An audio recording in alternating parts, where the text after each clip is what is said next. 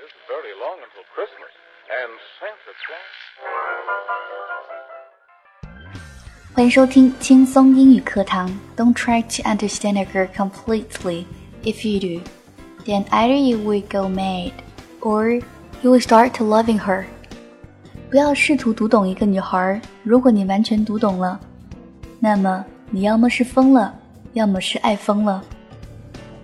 更多详情，请关注新浪微博 DJ Yuki 安夏。